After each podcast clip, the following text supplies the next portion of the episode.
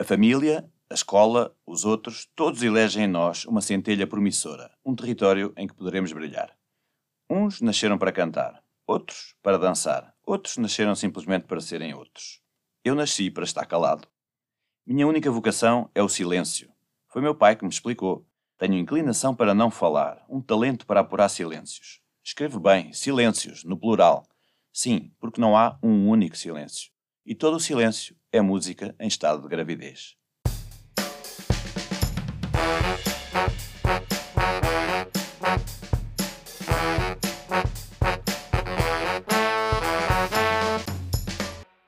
Olá, bem-vindos ao Contracapa, o podcast onde vamos falar de livros e leituras, realizado na Escola Superior de Educação e Ciências Sociais do Politécnico de Leiria. Na edição de hoje temos connosco Rui Matos, docente da ESEC. Bem-vindo. Muito obrigado. Bom dia. Pode dizer-nos que livro nos trouxe hoje? Ora, então o livro que eu trouxe hoje é, um, é um livro chamado Jesus Além, de Miyakoto. E qual é o motivo da escolha?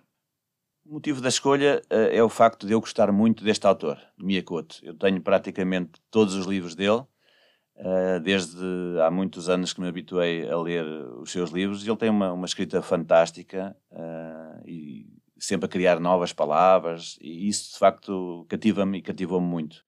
Entre todos os que ele escreveu, este gosto especialmente dele. O que torna esta obra importante para si?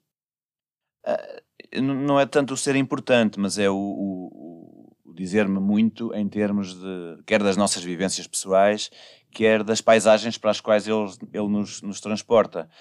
Esta história tem uma narrativa completamente imprevisível. Nós, é quase como andarmos de carro de olhos vendados. Não sabemos para onde é que vamos, muito menos onde é que vamos chegar.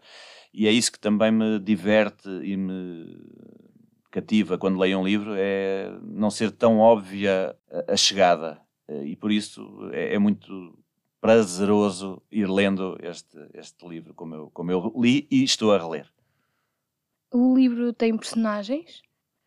O livro tem, tem personagens que não são muitas. Uh, aliás, o, o, autor diz logo ao que vem de início, pela voz, eu diria, da personagem principal, o velho pai que, que, se resolveu apartar do mundo e declarar que o mundo tinha acabado e só ele e dois filhos, uma burra e um militar já não no ativo, uh, tinham sobrevivido e, portanto, refugiaram-se num espaço, alguns em Moçambique, e, a vivência é extraordinária e quase kafkiana a partir daí, porque ele acredita mesmo que estão, ou parece acreditar, que estão sozinhos no mundo e faz crer aos filhos que também estão sozinhos no mundo e isso vai ter repercussões importantes e graves, eu diria, na própria trama da, da história.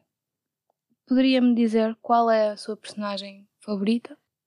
Olha, apesar de serem poucos, não é fácil, mas talvez o, talvez o Moanito. O Moanito é, é, é o filho, é um dos filhos, portanto, o filho mais novo dos dois, do velho Silvestre. Eu diria que é o filho dele, o filho mais novo, o Moanito, precisamente este, este afinador de silêncios, como ele se diz, ele diz um afinador de silêncios.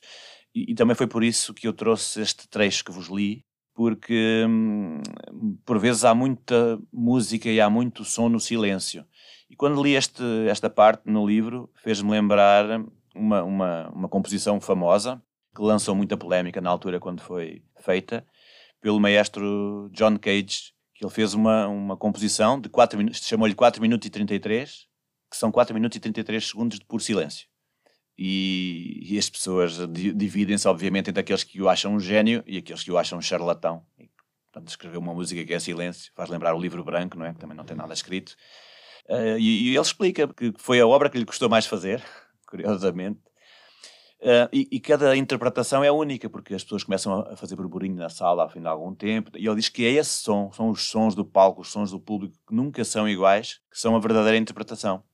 E, portanto, não é fácil interpretar a obra dele e, e havendo aqui esta questão do silêncio, para mim é, é, é fantástico como um miúdo tão pequenino como este, teria os seus 8, 9 anitos na altura quando mudaram, a mãe tinha morrido, foi esse o fator que fez com que eles mudassem. Um, como ele é capaz de usar o silêncio para acalmar também o pai. É muito, muito, muito interessante. Já falámos um pouco sobre isso, mas de uma forma geral, o que é que mais gosta dessa obra? É, é, é aquela questão de, de, sermos levados para caminhos estranhos. Nós podemos parece-nos que de repente, ok, isto está-se a simplificar e lá vem mais um pormenor que torna mais densa a história, mais densa a trama, e afinal já mudámos outra vez de rumo, já nós estamos aí para onde pensávamos que íamos, e de vez em quando surgem detalhes que nos confundem mesmo, e no, só no fim, mesmo no fim, é que ficamos com uma ideia do que aconteceu. Ou seja, que a obra é bastante subjetiva. Pois, eh, será subjetiva? Aliás, eu acho que qualquer obra é sempre subjetiva. Qualquer livro que nós lemos, eh, não lemos duas pessoas da mesma forma, precisamente pelas vivências que nós temos. Estas histórias, como quase todas as de Miyakoto, passam-se em Moçambique, que é a terra natal dele. Nós não somos moçambicanos, portanto, só isso é logo entrar, apesar de eu já, já ter estado em Moçambique. E isso também me face ao que eu pude conhecer, permitiu-me de alguma maneira olhar para estas, para estas histórias de outra maneira. Além disso, tive a felicidade deste livro, também por isso eu o trouxe, ter sido um livro que, é, que está autografado pelo, pelo Miyakoto, num dia em que ele apresentou, em, já em 2009, este livro cá em Leiria, na livraria Arquivo, e, e, a dedicatória que ele escreveu foi muito interessante, porque ele escreveu, estou aqui a ler, para o Rei Matos, num dia em que trocamos livros. Já agora este texto trocamos é interessante, porque entre o presente e o passado ele também gosta de se movimentar, e fica esta, esta dúvida, trocamos ou trocamos? Ou estamos a trocar? E trocamos livros porquê? Porque eu escrevi um livro que se chama O Diabo das Palavras, em que brinco com as palavras, eu diria, talvez mesmo inspirado pelo Miyakoto, que ele brinca e cria novas palavras a toda a hora, uh, e nesse livro eu dediquei-o a ele. Portanto, tive a possibilidade de lhe oferecer ali, ele ofereceu, digamos assim, este e eu ofereci-lhe o meu, portanto foi um momento para mim muito, muito interessante. Agora que falamos sobre o autor, o que gosta mais nele?